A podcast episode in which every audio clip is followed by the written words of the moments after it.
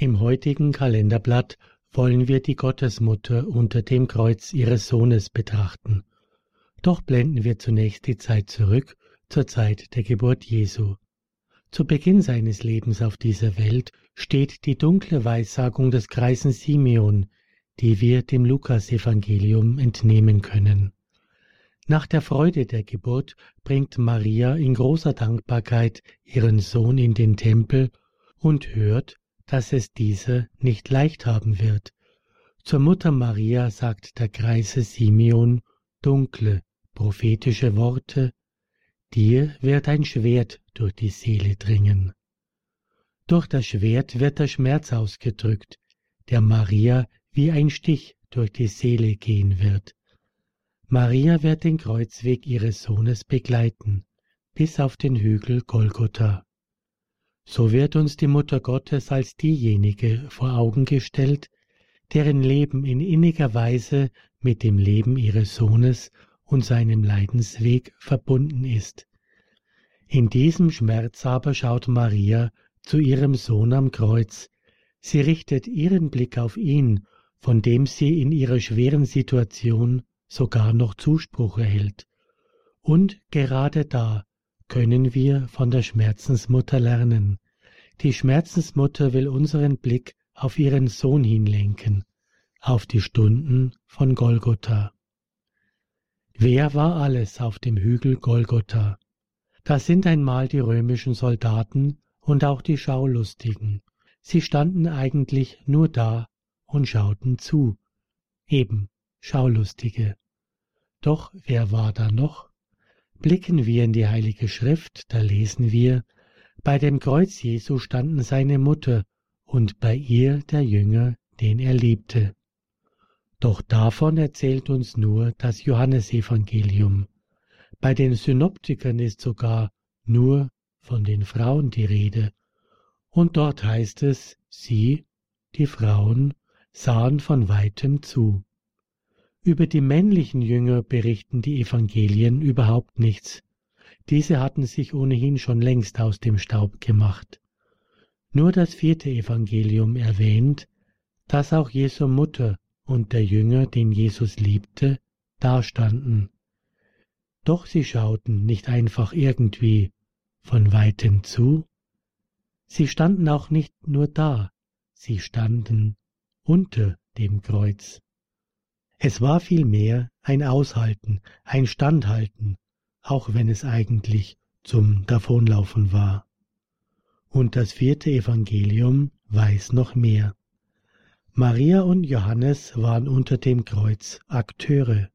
Das Evangelium erwähnt, dass der sterbende Herr sie einander anvertraute. Hören wir in das Evangelium des Johannes hinein. Als Jesus seine Mutter sah und bei ihr den Jünger, den er liebte, sagte er zu seiner Mutter, Frau, sieh dein Sohn? Dann sagte er zu dem Jünger, siehe deine Mutter, und von jener Stunde an nahm sie der Jünger zu sich.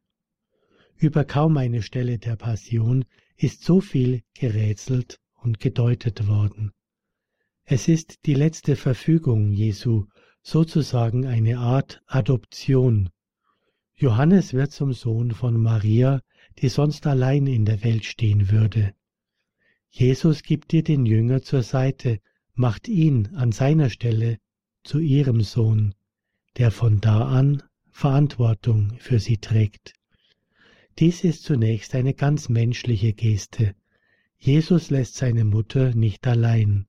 Er gibt sie in die Fürsorge des ihm besonders nahestehenden Jüngers, und so ist auch dem Jünger eine neue Heimat geschenkt, eine Mutter, die für ihn sorgt.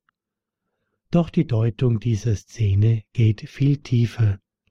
Jesus hat in der Person des Johannes die ganze Menschheit seiner Mutter anvertraut, und er gab in diesem Jünger die Kirche in die Obhut seiner Mutter. So wurde Maria unsere Mutter. Dies ist die tiefgehende Deutung des Zwiegespräches zwischen dem sterbenden Jesus und den beiden Menschen, Maria und Johannes, unter dem Kreuz. Soweit die Rolle Mariens und des Jüngers. Aber welche Rolle spielen wir Christen heute? Wir sind zunächst wie die Frauen in den drei anderen Evangelien, die dastehen und von weitem zuschauen, vor allem aus zeitlicher Distanz. Doch Christus hat vom Kreuz herab die ganze Menschheit, so auch uns alle in unseren Nöten, seiner Mutter anvertraut. So dürfen wir auch hingehen zur Mater Dolorosa, die unter dem Kreuz nicht nur dastand, sondern standhaft aushielt und als Mutter mitgelitten hat. Betrachten wir abschließend Maria, wie ihr der tote Sohn in ihre Arme gelegt wird. Diese Darstellung geht auf die mittelalterlichen Pestplagen zurück. Als die Pest in Europa wütete, war es das Bedürfnis, den Menschen ein Hoffnungsbild gegen den Tod vor Augen zu halten. In dieser Zeit schufen Künstler die Pietà als ein Zeichen der Hoffnung mitten im namenlosen Leid. Die Schmerzensmutter hält den Leichnam Jesu in ihrem Schoß. In den biblischen Texten ist diese Szene nicht überliefert. Die Volksfrömmigkeit hat dieses Bild geschaffen. Zum einen, um den Schmerz der Mutter um ihr verstorbenes Kind Ausdruck zu verleihen, aber auch, um uns ein tröstliches Bild des Todes vor Augen zu halten. Wir werden im Tod nicht in das Grauen hineinsterben, wie es die Menschen zur Zeit der Pest erlebten. Wir sterben in mütterliche Arme hinein, die uns liebevoll umfangen, so wie Maria ihren toten Sohn liebevoll in ihren Händen hält. Unzählige Künstler haben sich an diesem Motiv der Pietà versucht. Am berühmtesten ist wohl Michelangelos Werk im Petersdom. Pietà, ein italienisches Wort heißt übersetzt Kummer, Leid aber auch Barmherzigkeit, Mitleid, weil Maria das tiefste menschliche Leid selbst durchgemacht hat, ist sie für alle Leidenden die mitleidsvolle Mutter der Barmherzigkeit geworden. Halten wir uns das Bild der Pietà vor Augen, wenn wir beim Rosenkranz beten, bitte für uns Sünder, jetzt und in der Stunde unseres Todes.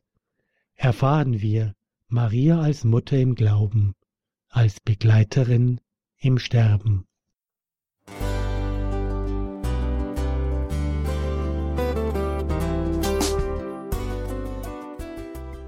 Liebe Zuhörerinnen und Zuhörer, vielen Dank, dass Sie unser CD- und Podcast-Angebot in Anspruch nehmen. Wir freuen uns, dass unsere Sendungen auf diese Weise verbreitet werden. Dieser Dienst ist für Sie kostenlos. Für uns ist er allerdings mit einem nicht unerheblichen finanziellen Aufwand verbunden. Deshalb sind wir für jede Spende dankbar. Alle Bankverbindungen unserer Spendenkontos können Sie über unsere Homepage horeb.org unter dem Menüpunkt Spenden einsehen. Dort besteht auch die Möglichkeit, online zu spenden. Natürlich nach den neuesten Sicherheitsstandards. Sie können diese Informationen auch bei unserem Hörerservice unter der Telefonnummer 08328 921 110 erfragen.